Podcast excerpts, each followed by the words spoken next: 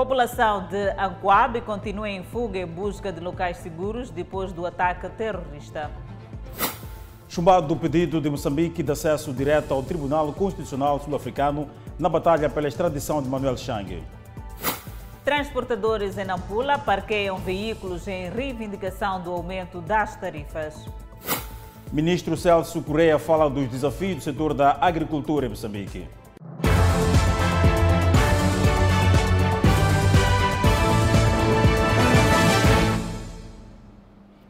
Boa noite, estamos em direto e simultâneo com a Rádio Miramar e com as plataformas digitais. Vítimas de ataque terrorista em Anquab, na província de Cabo Delgado, descrevem cenários de destruição e assassinato. Em exclusivo, a Miramar presenciou a fuga da população do distrito para lugares mais seguros. Caminhoneta cheia de pessoas que procuram lugar seguro depois do medo criado pelo ataque terrorista de final de semana no distrito de Anquabe. É muita gente tentando fugir das suas aldeias para sítios relativamente seguros. É, homens, mulheres e crianças, conforme você pode ver, procuram levar aquilo que conseguiram carregar na cabeça para um transporte como este, para dirigir-se a outros pontos da província ou do país em fuga de ataque terrorista. A dona Amélia Salimo carrega no colo sua filha de apenas dois anos de idade. Fugiram de Nanduli, aldeia recentemente atacada pelos terroristas. Não levei vestuário nem nada. Nenhuma das minhas duas filhas tem roupa, muito menos comida. A invasão de Nanduli é o segundo ataque já sofrido pela Amélia. O primeiro foi no distrito de Muidumbe, onde vivia com seu falecido esposo, que foi decapitado pelos bandidos. Eu vivia em Muidumbe com meu marido. Fugi de lá por causa de ataques para Nanduli, na casa da minha mãe. À semelhança dela, várias pessoas saíram das respectivas aldeias e concentraram-se na aldeia de Nacusa, que se localiza junto à Estrada Nacional número 380. Esta é a aldeia de Nacusa, entroncamento entre a Estrada Nacional N380, que dá acesso ao norte da província de Cabo Delgado, assim como a sede distrital de Anquabe. É neste ponto onde muita gente que fugiu do ataque terrorista de domingo na aldeia de Nanduli dirigiu-se para poder apanhar transporte e fugir deste distrito para outros pontos da província e do país. O senhor Afonso Alegria tem 61 anos de idade e residia em Nandolo. Uma sacola no braço e outra nas costas são os únicos pertences que conseguiu levar. Não sabe o destino, mas a esperança é apanhar um transporte que o leve para qualquer lugar onde haja paz. Foi matado meu irmão. É por isso, porque eles ficaram ali 64 minutos. Até não sabemos qual é a questão que se fazer lá. Não sabemos. Até que alimentos, os outros que receberam lá meduse, e outros como eu aqui com, a minha irmã, com a minha filha, com, o meu, com a minha senhora. É por isso que eu estou a pedir, por favor, a parte de, de dedicação. De, nós aqui não sabemos o que, é que fizemos aqui. O governador da província de Cabo Delgado, Valija Tawabo, pronunciou-se na tarde desta terça-feira sobre a deslocação de residentes de algumas aldeias do distrito de Anquabe. Essa população precisa de ser de ter a, a, a, a, presença do governo. E é isso que nós estamos a fazer. A primeira estratégia é ouvirmos o, o comando das Forças de Defesa e de Segurança, o que é que aconselham ao governo para transmitir à população e depois dessa transmissão, seja de nós termos que alocar aquela comunidade em sítios seguros. Tantos outros residentes que subiram na caminhoneta, o único desejo que têm é encontrar sossego, sabe-se lá aonde. Ainda em Cabo Delgado, analistas consideram que o ataque em Coab mostra que ainda existe focos de terrorismo. A, a, continuidade dos ataques pode comprometer a implementação do plano de reconstrução daquela província. Depois da confirmação do presidente da República da ocorrência de mais um ataque na província de Cabo Delgado, desta vez no distrito de Anquaba, analistas consideram que o ataque mostra que a situação de terrorismo ainda não está resolvida. E este ataque em Cabo uh, Delgado, portanto em, em Anquabe, tem uma característica particular, é que estamos a falar de um distrito que não é, é costeiro. e a presença uh, dos terroristas muitas das vezes tem sido associada à questão uh, da costa, do mar, para facilitar a sua uh, logística. Logo, isso pode uma vez mais reforçar a tese de que eles estejam eh, muito eventualmente eh, em fuga. Está sendo um último suspiro, porque os terroristas, os insurgentes terroristas, estão nesta fase em debandada. Como muito bem refere o Presidente da República, os terroristas estão agora apenas a fazer ataques esporádicos com única intenção de sobrevivência física. Alfazema diz que o ataque a Anquaba não pode descredibilizar o trabalho das forças de defesa e segurança moçambicanas e do Ruanda, mas que é preciso reforçar a segurança para controlar definitivamente esta situação. Claramente, quando temos relatos de decapitação, quando temos relatos de, de, de incêndio, de, portanto, de disparo, de, de, instabilidade, isso ativa muito rapidamente aquilo que já está na memória da, da, da população. Portanto, a questão da decapitação é um modus operandi dos terroristas, mas ainda assim é preciso rapidamente reforçar a segurança para se controlar definitivamente a situação. Por outro lado, o jurista Elísio de Souza diz que o objetivo dos terroristas é destabilizar a governação do país e que o fato dos ataques acontecerem numa altura em que Moçambique concorre a membro não permanente do Conselho de Segurança da ONU revela a existência de uma agenda oculta por trás dos terroristas. É porque parece-nos que é uma é um grupelho, portanto, de bandidos e terroristas que tende apenas uh, em vista a desestabilização da governação de Moçambique. Para Alfazema, o surgimento dos ataques pode desviar as atenções e afetar a implementação do plano de reconstrução da província de Cabo Delgado. Claramente que quando começamos a ter esses eh, novos focos ou essa tentativa eh, de ressurgimento dos grupos terroristas, isso pode uma vez mais voltar a desviar a prioridade de reconstrução para, uma vez mais, ter que deslocar a, a, a população e continuar a intensificar eh, portanto, a questão do, dos ataques contra os terroristas. Distrito de Anquaba continua agitado depois do ataque do último domingo. Seguimos com outras notas. É mais uma batalha perdida pela PGR no longo processo de extradição de Manuel Chang. Chang, detido na África do Sul desde dezembro de 2018, é uma das peças-chave no escândalo das dívidas ocultas. É mais uma batalha perdida pela Procuradoria-Geral da República de Moçambique no longo processo de extradição de Manuel Chang, detido na África do Sul desde dezembro de 2018, uma das peças-chave no escândalo das dívidas ocultas. Nesta terça-feira, e através de uma nota que a Miramar teve acesso, o Tribunal Constitucional Sul-Africano indiferiu o pedido da PGR de recorrer diretamente a este órgão para travar a extradição do antigo ministro das Finanças para os Estados Unidos da América. O Tribunal Constitucional Sul-Africano, a mais alta instância judicial, concluiu que o recurso deve ser julgado improcedente com custas, pois não é do interesse da justiça ouvi-lo nesta fase. Ou por outra, Chang tem via aberta para ser extraditado para os Estados Unidos da América. Consta que o Ministério Público já gastou mais de 30 milhões de meticais para trazer Chang a Maputo e chegou a ter um despacho favorável, mas o processo conheceu uma reviravolta depois de um recurso do FMO.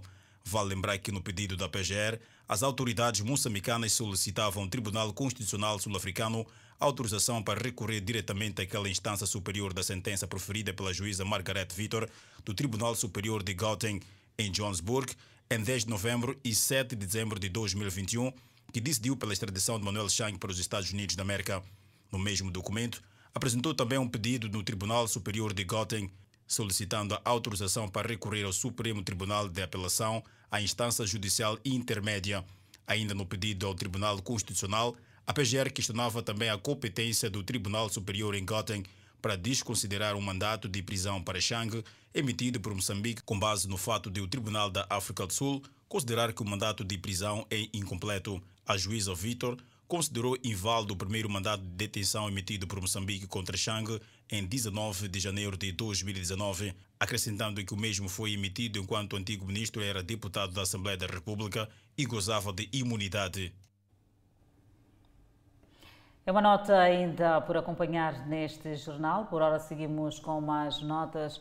O Conselho de Ministros anunciou esta terça-feira a retoma do uso do livro descontinuado de Ciências Sociais da sexta classe e do caderno de exercícios para garantir a continuidade das aulas da disciplina, onde foram detectados graves erros no manual.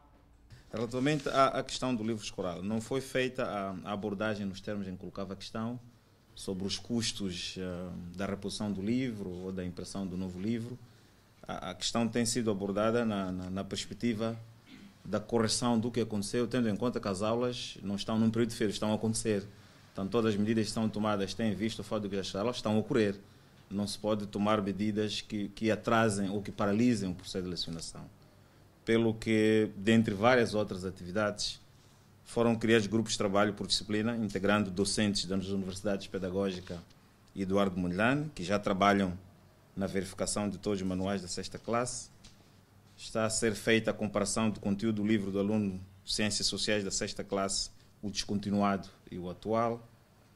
Tanto feita a verificação minuciosa do alinhamento de todos os materiais de ensino nomeadamente o plano curricular, programas de ensino, livros do aluno e manuais do professor. Recomendada a aceleração da conclusão da elaboração dos cadernos de atividade para o apoio à aprendizagem dos alunos. Portanto, podemos referir que foram criadas as condições para que o processo de ensino e aprendizagem possa correr, enquanto se esperam os resultados do, do inquérito a que nós nos referimos e que depois terá os seus atos, os seus atos subsequentes. Portanto, Dois aspectos importantes que temos a referir é o fato de que vai ser usado o caderno de atividade do aluno no presente ano e vai ser usado como material de consulta o livro descontinuado da sexta classe, que se quisermos contém uma boa percentagem do, dos conteúdos do livro que foi descontinuado. Portanto, são instrumentos que vão garantir a continuação do processo sem quaisquer dificuldades. Agora seguimos com uma nota de, uma, de um acidente de aviação. Estradas moçambicanas voltam a estar banhadas de sangue.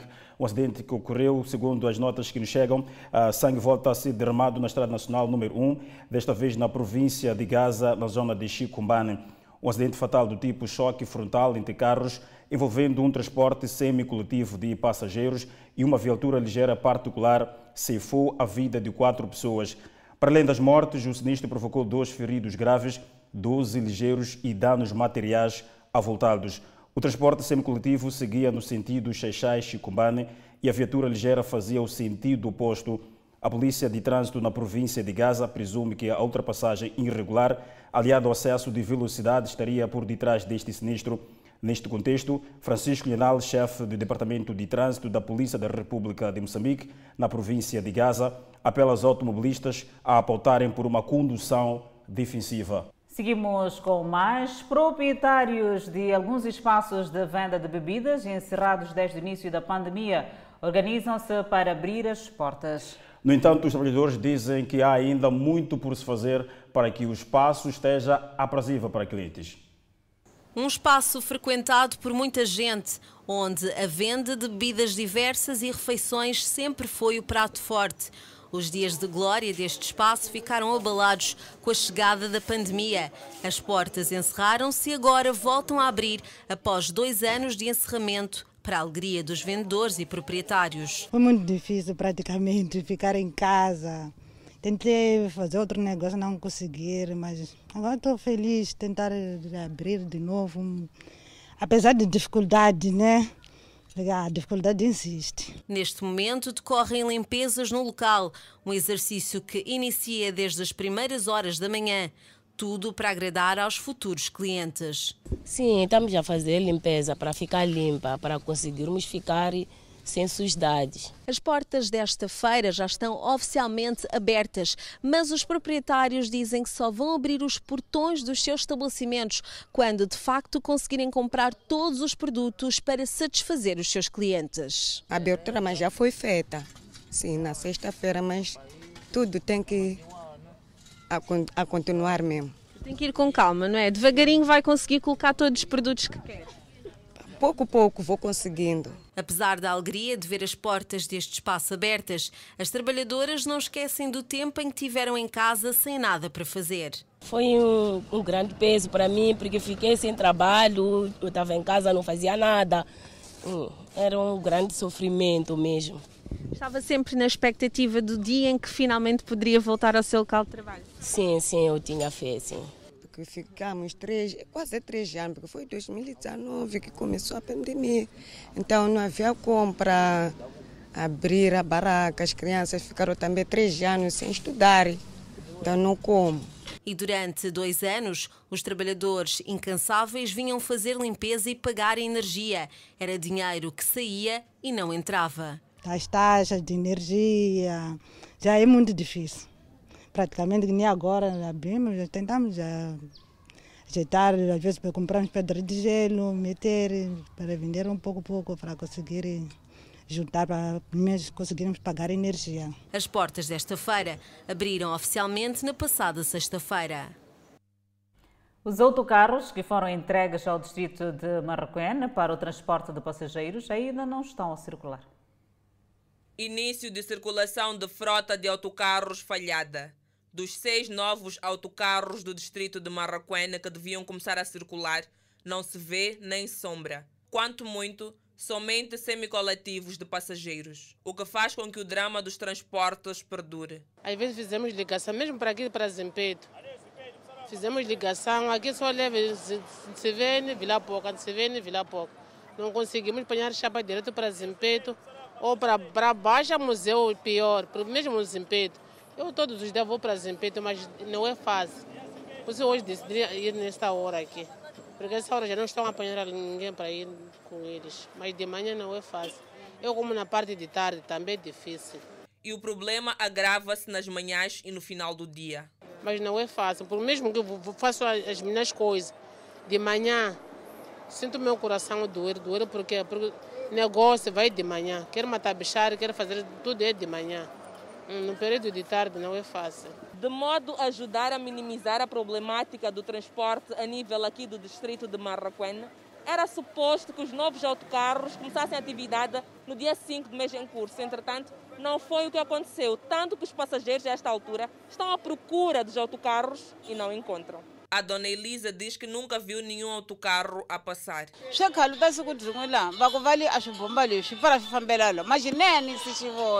E acrescenta que só podem aceder aos semicoletivos que às vezes nem sequer aceitam levar os passageiros. Mas não perdem esperança de ver a crise de transporte minimizada com os novos autocarros. Porque às vezes de que vão, vão até assim, ajuda também, mas não consegue, não consegue. Agostinho Neto Pazimane não, estamos a sofrer de transporte, mamãe, estamos a sofrer. Hum. Pessoas saem de muito longe, querem subir 10, subir 10, subir 10. Você chega no museu, se não tem 100 metros, não consegue chegar. Quanto é o vencimento que a pessoa apanha por mês?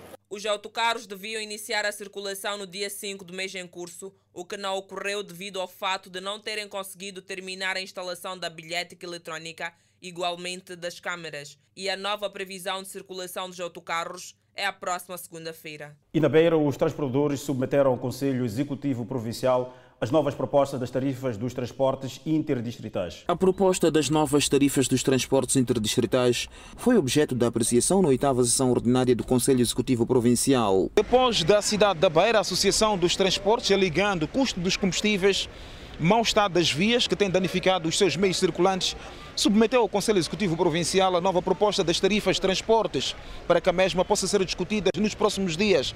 O Conselho Executivo Provincial alega que, antes de decidir, terá que estudar a situação econômica da população deste ponto do país. Eles apresentam uma tarifa que varia em acréscimo de cerca de 1,50 para alguns pontos do distrito e dão a variação dos preços para o distrito de Dondo, Mafambice e todos os outros distritos da província. Por exemplo, para o distrito de Dondo, partindo da cidade da Beira, a ATAP propôs o aumento de 10 meticais, passando dos atuais 35 meticais para 45 meticais. Para Inshop, a ATAP propôs um aumento de 50 meticais, passando de 175 para 225 meticais. Todos esses valores que estão a ser propostos, cientes do impacto que terá na comunidade, na nossa população, o CEP ainda precisa de um tempo para apreciar não só a legalidade da proposta, mas para aprofundar o impacto disso. Antes de tomar o seu posicionamento,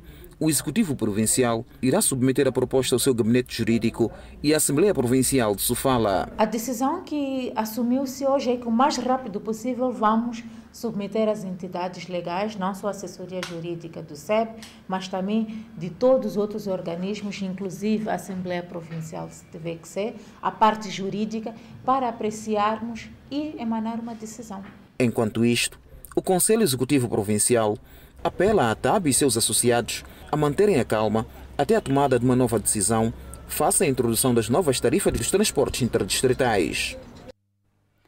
Seguimos até a província de Nampula, onde os transportadores semicoletivos de passageiros voltaram a paralisar suas atividades já esta segunda-feira para reivindicar sobre o que consideram de sufoco no preço de combustíveis. Se na primeira paralisação de atividades, os transportadores estavam mutinados junto das suas viaturas nas diversas ruas e avenidas, desta vez nem eles e nem os seus carros. Circulam na estrada até então viaturas ligeiras, caminhões de grande tonelagem e de caixa aberta. Como se vê, as ruas ficaram praticamente vazias porque os transportadores decidiram parar com a atividade e a população teve que correr longas distâncias para chegar aos seus destinos. Aliás, os operadores de táxi de motorizada continuam com suas atividades, embora reconheçam que de facto é sufocante para eles isso para o desagrado dos utentes. Daqui para o resto, daqui na Cipala, aqui para o resto, estou a fazer 50 meticais e 70 meticais.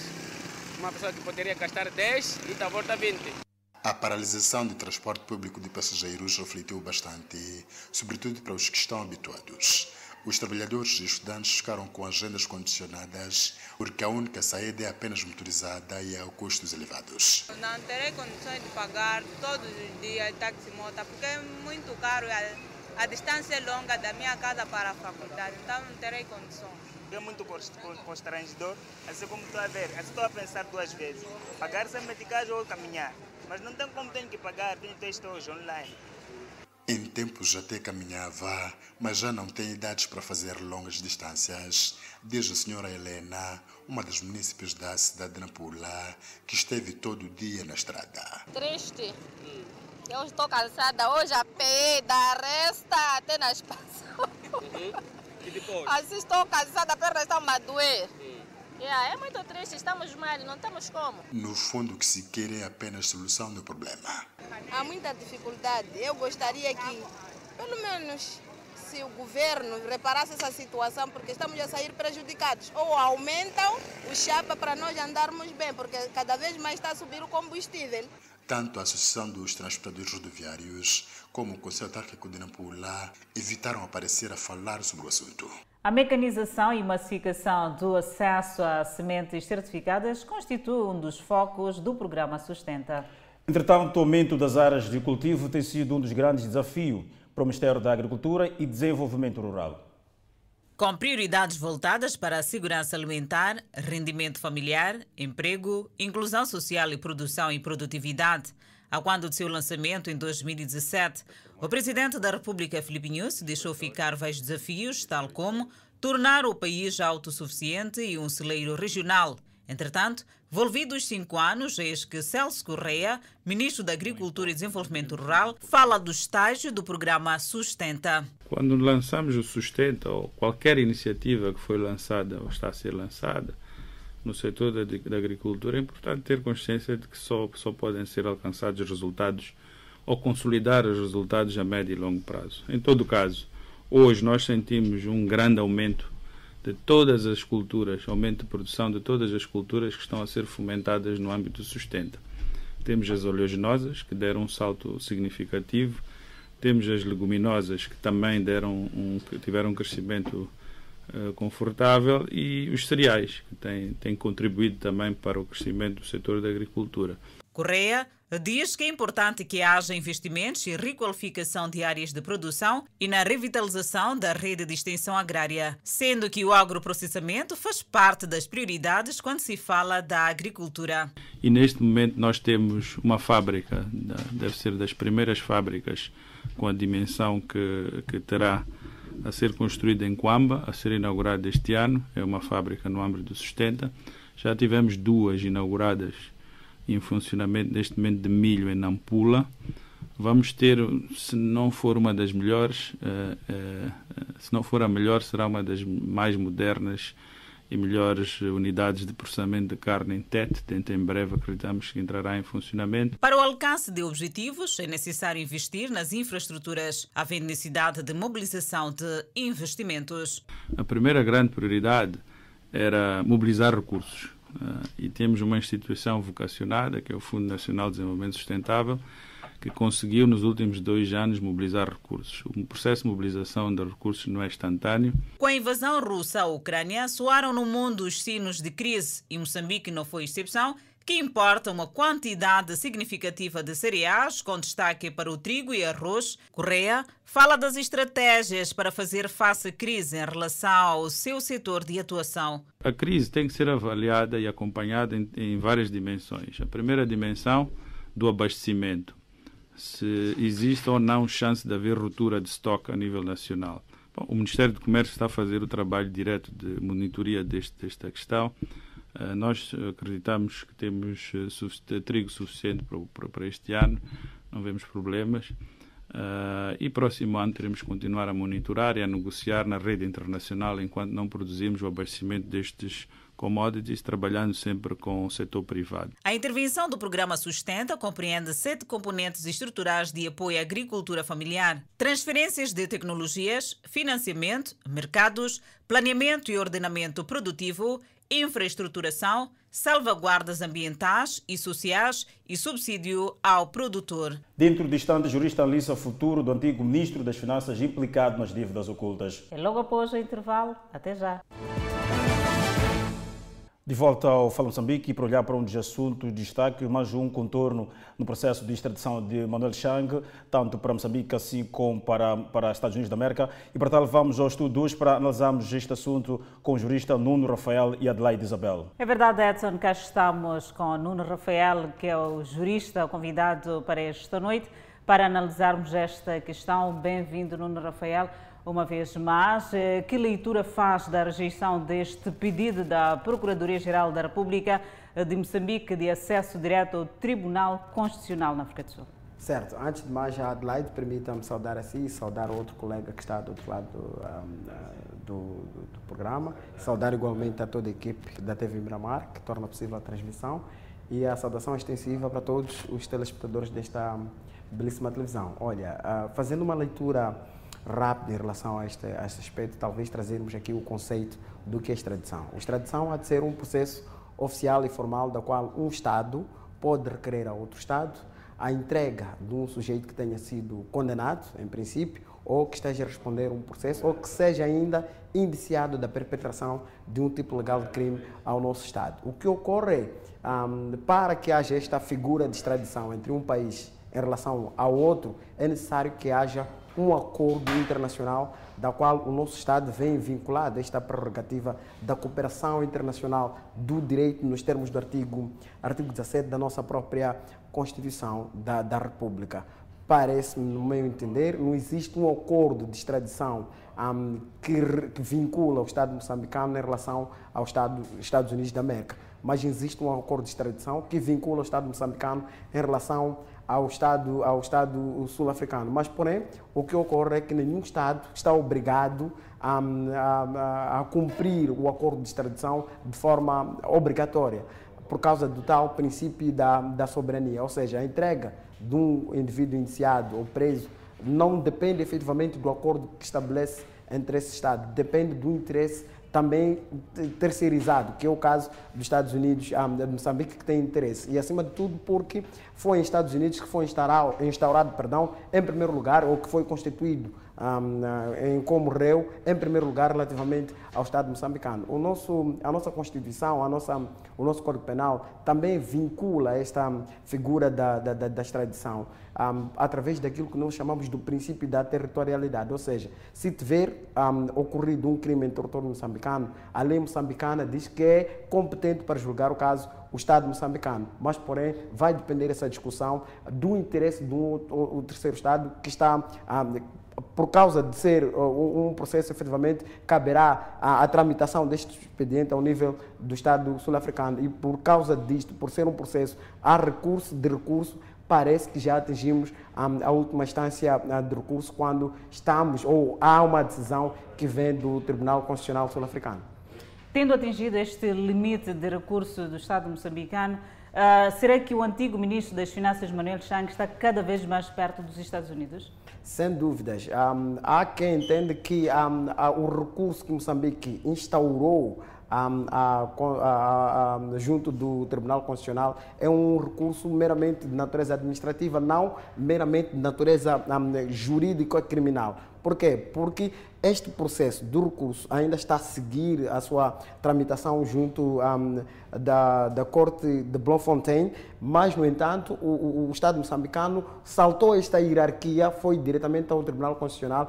Uns entendem que não, é para travar o ato administrativo que, foi, que tinha sido decidido pelo Ministro da, da Justiça sul-africana, mas alguns, um, eu também subscrevo mesmo, é uma instância jurisdicional e, sob o ponto de vista de hierarquia, atingiu-se a última instância. É assim, o Manuel Chang fica mais próximo um, dos Estados Unidos. Ficando mais próximo, Nuno Rafael, e os encargos financeiros sobre Moçambique decorrentes dos custos judiciais neste processo? Não estaria o país a gastar muito dinheiro uh, com este processo ou a soberania nacional já justifica?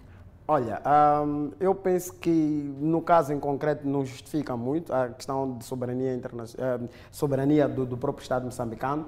Não há aqui um resquício ou um minar uh, daquilo que há de ser, uh, vamos lá, a confiança que se tem um, do nosso sistema jurisdicional. Eu penso que Moçambique deveria se conformar. Já se passam aproximadamente quatro anos, daqui a alguns meses vai se perfazer quatro anos, a lutarmos com isso, a pagarmos um, advogados, a pagarmos escritores de advogados junto da, da, África do Sul. São 100 milhões, 30 milhões que vão se acumulando. Eu penso que não justifica uh, e nada, ainda por cima, num estágio em que Moçambique se encontra de pobreza extrema, o custo de vida vai vai eh, evoluindo a cada dia que passa, através também da subida do, do preço do combustível. Eu penso que é um momento de confiarmos também na justiça, na justiça ah, norte-americana, porque também achamos ter um órgão que, em termos da, da sua Constituição, há de ser um órgão imparcial naquilo que há de ser a tomada de decisão que forem a ser proferida lá na, na, naquele órgão jurisdicional. E, acima de tudo, tem a questão,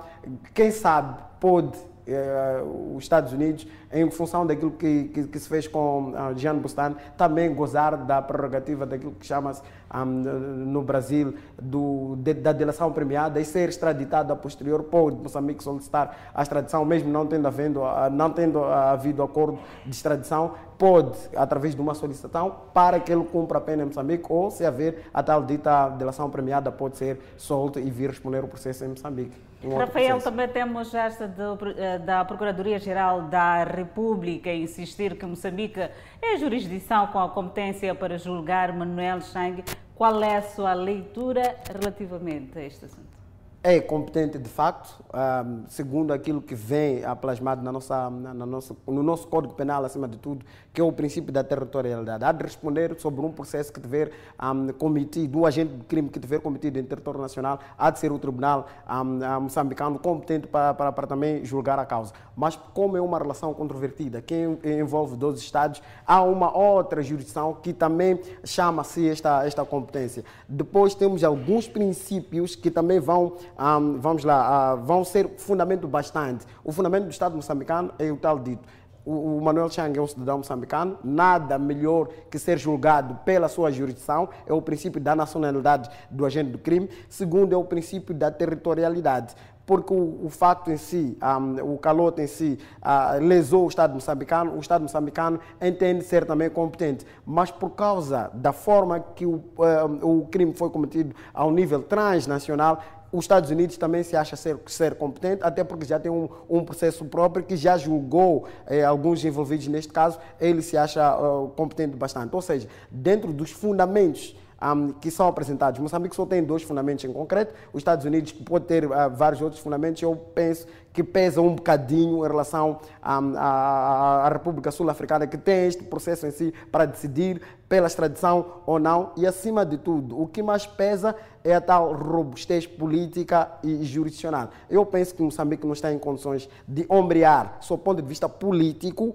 com os Estados Unidos, porque a relação, quer dizer, se, se, se, se, compararmos qual é a relação que tem que ser minada, Moçambique, África do Sul ou Moçambique, África do Sul, perdão, Estados Unidos. África do Sul há, no fim do dia, preferir a minar um bocadinho a sua relação com, com o território moçambicano, apesar de serem países mais próximos. Mas a questão da robustez política, acima de tudo, e a robustez um, jurisdicional há de pesar para que o Manuel Chang seja extraditado para, para os Estados Unidos. Está a olhar por aqui para a relevância de Manuel Chang no que diz respeito a esta peça-chave no caso dos Estados Unidos.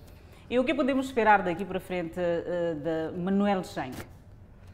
Pronto, eu penso que Manuel Chang, em princípio, se for a ser extraditado, um, poderá cooperar com um, os órgãos jurisdicionais dos Estados Unidos e, e através daquele uh, princípio que eu, que eu fiz daquela figura jurídica que eu fiz referência, que no Brasil chamam de delação premiada, sei como que chamam na África do Sul, aquele que cooperar para a descoberta da verdade material pode se beneficiar até com uma liberdade, a ser um, responsabilizado, vamos lá, através de algumas medidas penais que a própria, o próprio Estados Unidos pode estabelecer, pagamento, por exemplo, de uma calção, que foi o que ocorreu com, com Jean Bustan, e goza da sua liberdade porque entregou todo o dossiê, entregou, relatou de facto e colaborou com aquela, aquela órgãos jurisdicionais e isso é possível lá nos Estados Unidos e eh, os Estados Unidos decidir, um, porque cooperou com a tal dita informação que eles precisam para tomar uma decisão conscienciosa e justa, acima de tudo, pode efetivamente decidir-se pela um, a soltura deste Manuel Chang para o Estado moçambicano ou pode ser extraditado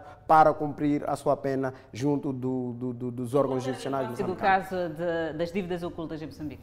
Em relação ao caso das dívidas ocultas, o crime em si não prescreve quando tiver sido aberto um, um, processo, quando ele voltar, até pode ser julgado, porque a nossa lei permite um, ser julgado à revelia. Já, já, provavelmente já tenha ouvido esta figura jurídica. Alguém, aquele que, por exemplo, furtar-se da justiça, pode ser julgado e condenado à revelia. Pode haver um, um julgamento ao nível do território moçambicano, ser condenado o sujeito quando for extraditado, depois do cumprimento se for este o caso, da, da, sua pena junto da África do Sul, voltar a Moçambique e cumprir igualmente a sua pena junto, junto de um processo próprio instalado no âmbito do território nacional.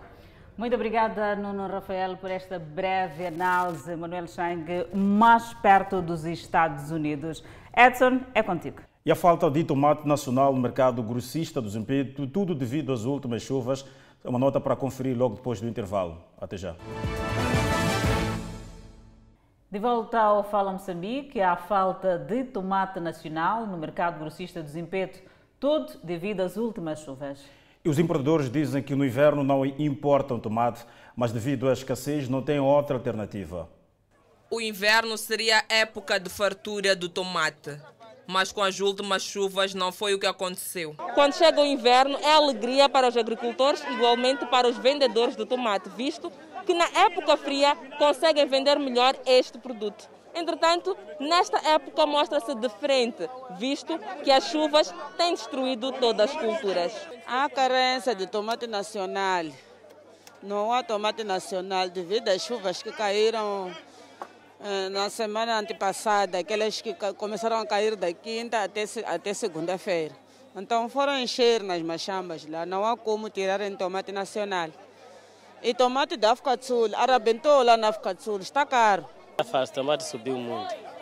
Sim, porque tomate que vem aqui é, é tomate importado. Tomate nacional é, é, não, não tem por causa da chuva.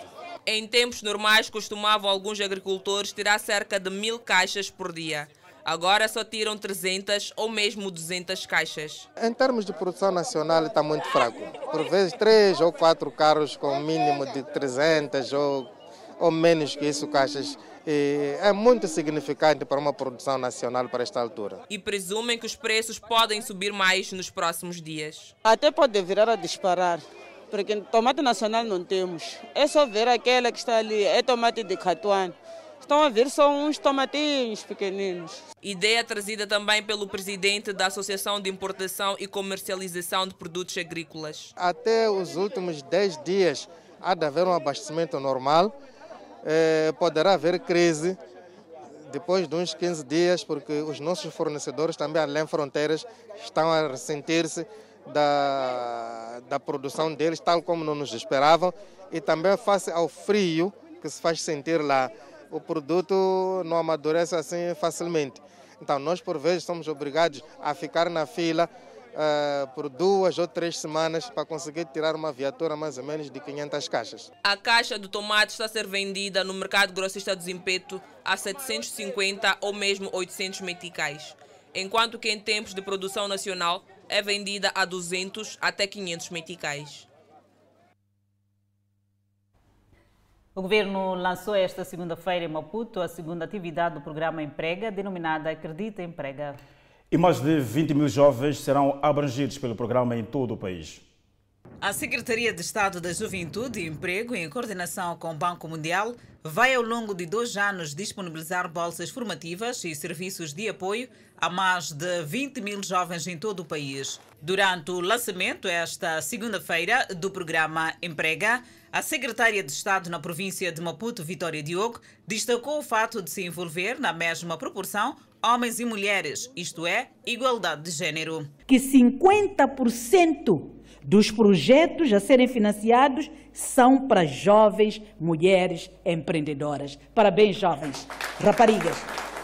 E queremos, Sua Excelência, Senhor Secretário de Estado, agradecer por estar a dar igual tratamento e igual oportunidade aos rapazes e raparigas. O que conta é o mérito, o que conta é o talento. Por seu turno, Osvaldo Petersburgo, secretário de Estado da Juventude e Emprego, exortou os jovens a se inscrever para o programa que vai ajudar a melhorar os seus conhecimentos e habilidades. Queremos que os jovens aqui presentes, os pais encarregados de educação, os líderes comunitários, os líderes de opinião, porque estão aqui presentes também, possam influenciar positivamente aos jovens a acreditarem neste programa. Este programa não tem donos a não ser os próprios jovens. Com o programa Acredita Emprego, os beneficiários terão acesso a bolsas de formação profissional e nesta primeira fase vai abranger 5 mil jovens de ambos os sexos na região sul. Entretanto, a secretária de Estado na província de Maputo deixou dicas de negócio. Não usem os valores para outro fim, diferente do que previram no projeto. Pois se quereis tornar-vos empresários de sucesso, o foco é a utilização racional dos recursos. É a vossa prioridade. O foco está voltado para jovens dos 18 aos 35 anos, residentes nos distritos da Manhissa, Matutuíne, Camachaquén e Matola. São 17 áreas de formação, nomeadamente carpintaria, canalização, mecânica de automóveis, sistemas de refrigeração, corte e costura, cabeleireiro e estética, reparação de computadores, serviços de apoio como cartas de condução, transporte e mobilidade. Movimento Educação para Todos junta vários parceiros do setor da educação na Zambésia com vista a acolher subsídios para a melhoria do processo de ensino e aprendizagem para os próximos anos. Com esta iniciativa, pretende-se colher alguns subsídios sobre aspectos a serem melhorados no setor da educação, de forma a combater alguns males que têm estado a contribuir negativamente no processo de ensino e aprendizagem, desde a desistência escolar por parte das raparigas, o absentismo por parte dos professores, entre outros, para encontrar as prováveis soluções serão debatidos no fórum a ter lugar no próximo mês de setembro nos Estados Unidos. Bom, um, um, um, dos, um dos pontos mais fortes também está é, é, ver-se a questão da permanência da rapariga, a questão da formação dos professores, a questão de financiamento da educação. A ideia é colher ideias a partir dos membros da sociedade civil de forma a persuadir os pais encarregados de educação a serem mais positivos no processo de ensino e aprendizagem ao nível do país. Pretende-se ainda garantir que estas contribuições a serem apresentadas em forma de matriz para o setor da educação ajudem a perceber o quanto as organizações da sociedade civil podem prestar soluções para o crescimento do setor da educação, até mesmo sob o ponto de vista de construção de novas salas de aulas. E também a questão da permanência ou assiduidade do próprio professor dentro da sala, da sala de aula, consegue-se ver que eh, há, há muito absentismo. Então, nesta vertente, também estamos a lutar. Por outro lado, é que os financiamentos do setor da educação, para investir na educação de qualidade, é muito a quem desejar. Fazem parte deste processo de coleta de subsídios para a melhoria do setor da educação vários intervenientes que trabalham em várias áreas ligadas ao desenvolvimento do setor da educação ao nível nacional através de vários fóruns. Homem morre ao tentar roubar cabo elétrico na Beira. E cinco estrangeiros estão retidos em Nampula por falta de documentos. São notas para conferir depois do intervalo. Até já.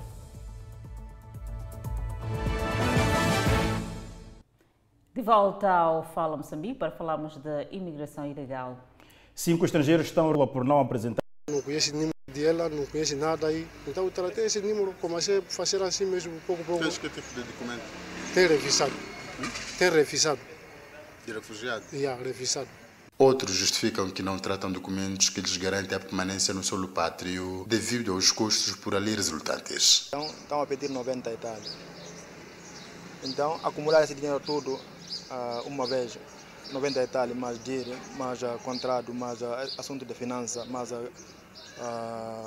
segurança social, mais estão a pedir aí quitação de finança, estão a pedir, estão a pedir quitação de segurança social, tudo isso, isso se paga. As autoridades estão cientes de que devem trabalhar ainda mais para garantir segurança nos pontos de entrada ao país, tanto aéreas, terrestres, assim como marítimas. Por vários motivos, sendo pessoas comerciais, estes estão no país uns há 10 anos e outros há cerca de 5 anos. Temos eh, por permanência ilegal, esse que está, diz que está a tratar dos documentos para vir fazer a sua renovação, mas já passa muito tempo.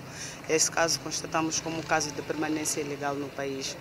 E temos o caso do cidadão que apresenta o documento de asilo que levamos para investigar porque suspeitava sendo um documento que adquiriu de forma fraudulenta vamos investigá-los para saber a sua natureza, como adquiriu o documento. Se for é, legal o documento, ele vai ser restituído à liberdade e os outros serão autuados é, nos termos da nossa lei a pagar as suas multas e estarem legais. A retenção dos cinco cidadãos de diferentes origens resulta de um trabalho de fiscalização levado a cabo pela Direção Provincial de Imigração em Nampula no mês passado, onde foi possível interpelar mais de 500 cidadãos. Cidadão morre ao tentar roubar um cabo elétrico numa residência na zona de Manga, na cidade da Beira.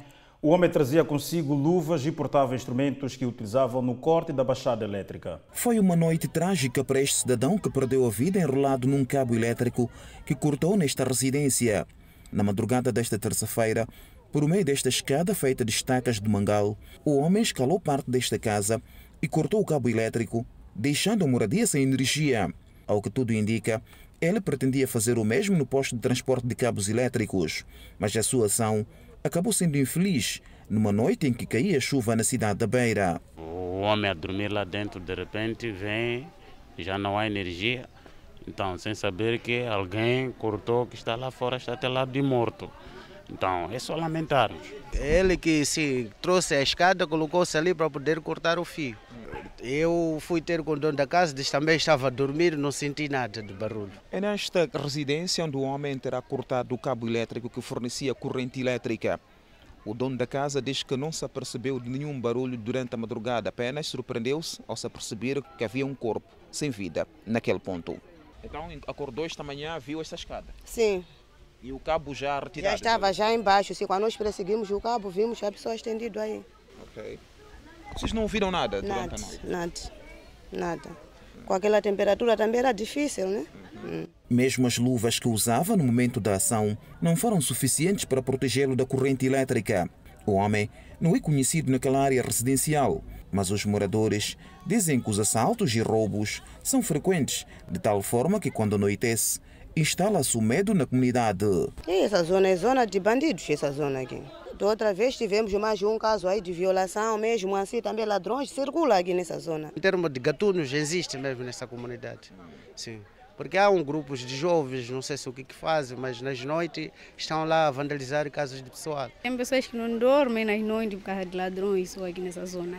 Vivemos com medo. Os moradores explicaram que não é pela primeira vez que o roubo de cabos elétricos e outros materiais de eletricidade são vandalizados nesta área residencial. Seguimos com o insólito em Chicomo, distrito de Massinga, na província de Inhambane.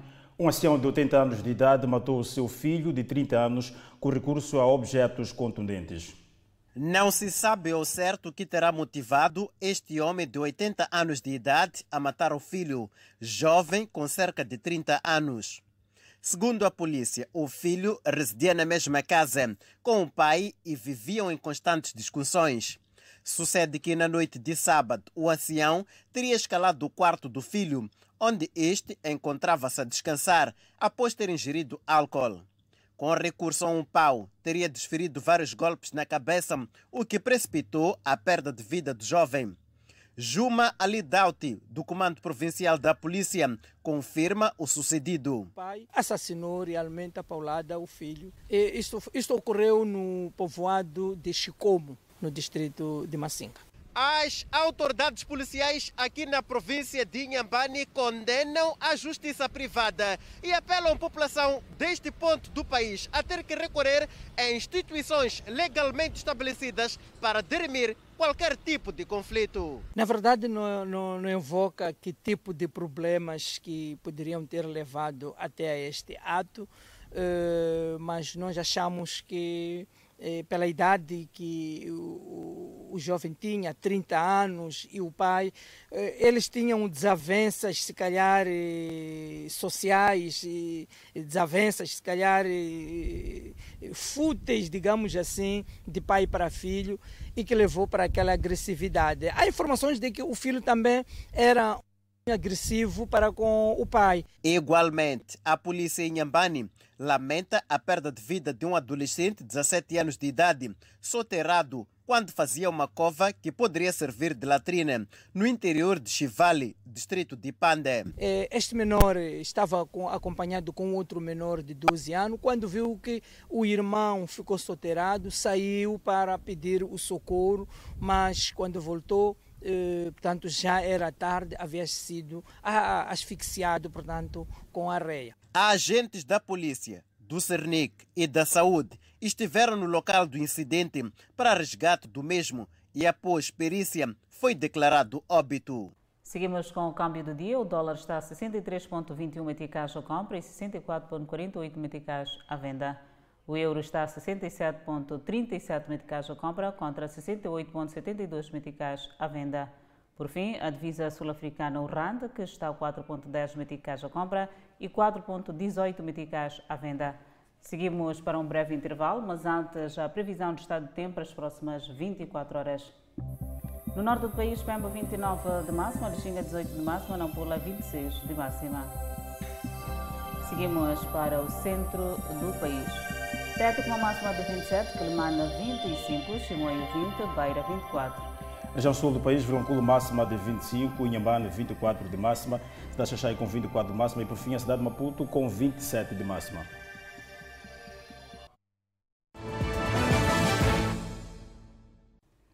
E a nova série da Miramar estreia amanhã às 21 horas.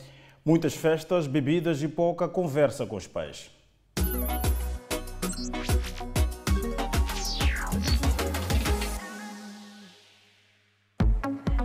Ser popular, descolada e cheia de amigos. Aos 17 anos era o sonho de Juliana. Você mudou de escola e queria se enturmar com o pessoal? Eu não tinha ninguém ali naquela escola, né? Então eu queria estar inclusa em algum grupo para não ter que ficar nos excluídos, né? E a tentativa de ser aceita na nova turma mudou extremamente o comportamento da jovem. Comecei a beber, a fumar, passei a ser uma pessoa mentirosa, né? Ia para um lugar, falar com minha mãe que ia para um lugar, minha ia para outro. A gente vai buscar a aceitação desde que a gente nasce até o nosso último suspiro. Então, é inerente do ser humano a busca do pertencimento e a busca de ser aceito. O papel que Juliana assumiu convenceu os colegas. Comecei a ser conhecida pelo colégio. Por onde que eu passava, o pessoal tava lá, e a Juliana? E aí, Juju? Mas a popularidade custou caro para ela. Acabou com o bom relacionamento que ela tinha com a mãe. Antes ela bem tranquila, era nós duas, né? Muito amiga. Eu acho que até pela mentira que ela, eu acho que de repente mentia muito assim para mim, então ela não conseguia assim olhar nos meus olhos para falar comigo. A gente chega na adolescência, a gente quer realmente procurar a nossa identidade. Então, existe mesmo uma cisão, existe uma ruptura que não é percebida totalmente pelo adolescente e muito menos pelos pais quando não estão atentos a esse público. Juliana só mudou o comportamento depois de sobreviver a um acidente de carro na saída de uma festa. Foi exatamente depois desse estalo, depois do acidente. Falei, gente, não é isso que me ensinou. Tá tudo errado. Todos que olham pra gente hoje falam pra gente, pô, vocês são parceironas. A juventude é um período de muitas mudanças, inclusive no cérebro. Nessa fase ocorrem alterações no córtex pré-frontal, área responsável pelo planejamento e pela autocrítica. Entre 18 e 25 anos, essa região do cérebro ainda está em amadurecimento. Por isso, muitos jovens não conseguem ter um comportamento crítico ou têm dificuldades para pensar no futuro é um cérebro altamente ajustável nesse contexto. Então, como ele quer passar por essas transformações, ele está motivado a isso, ele acaba aceitando determinadas condições do grupo social em que ele está para poder é, avançar nesse, nessa condição. Qual que é o risco? A perda da própria identidade. Os adolescentes, eles pouco vão ter condição de ver isso, né? O cérebro do adolescente ainda é imaturo para fazer essas avaliações. Na nova superprodução da Record TV, Todas as Garotas em Mim, a protagonista Mirella é uma influencer digital que faz muitas escolhas em busca de popularidade. Não vai ter uma pessoa nesse país que não vai te conhecer. Bonita, com uma vida confortável e namorada do cara mais popular do colégio, aparenta estar sempre muito bem. Mas tanta felicidade, na verdade, é uma vitrine para se sentir aceita. A Mirella nem sempre foi uma garota popular, que todo mundo ama e tudo mais. Então, ela com o tempo foi ganhando esse espaço na, nas redes sociais. As pessoas olham para ela e falam: "Uau, isso é diferente. Eu quero me vestir assim, eu quero andar assim". Mas ela acaba deixando meio que de fora as pessoas que cresceram com ela. Tem um melhor amigo de infância que chama Eric, e eles tinham uma relação muito bonita que ela acaba abrindo mão disso para sentir que faz parte da elite da, da escola. Oi, Eric. O Eric, ele é o típico bom garoto, né? Ele é o melhor amigo da Mirella. Eles têm um carinho, uma parceria muito grande um com o outro. Isso nos momentos, né? Nos momentos bons, porque tem alguns momentos que não... Isso se perde um pouco. Sabia que todo mundo acha que a gente se gosta? Todo mundo sabe que a gente é amigo desde criança. O Eric, ele é muito o que chamariam de low profile. Ele não posta nada. Vive a vida real, né? Exatamente. Quando nós não tínhamos redes sociais e nem a internet tão difundida, nós precisávamos pertencer no mundo real, na escola, no clube. Hoje abriram-se novos espaços de pertencimento, redes sociais. Nas redes sociais eu sou a garota perfeita. Na série, o personagem Gustavo gosta de exibir que foi o único a conquistar Mirella. O Gustavo ele é um cara muito egocêntrico, né? Então ele se vangloria de ter ficado com a garota mais popular do colégio, né? Ele gosta dela, mas falta maturidade, né? Oi, amor. Busca por pertencimento, desafios e reflexões. Todas as Garotas em Mim promete debater dilemas de jovens e adultos na atualidade. É, eu tenho certeza que todo mundo vai curtir muito. O, o personagem é uma menina comum, família meio desestruturada, vive discutindo, brigando. Eu vou te pagar tudo? Sim, é o que tu sempre diz mesmo. Só que tu vai vendo com o tempo que ela faz coisas, às vezes, é, que não seria que uma mocinha faria. Tão simples assim. É, não, tem uma complexidade na construção do personagem. O prazer é todo meu. É já amanhã a grande estreia. Entretanto, não perca daqui a pouco o último episódio da primeira temporada da telenovela Reis. Pois Adelaide, muito obrigado pelo carinho da vossa audiência. Boa noite.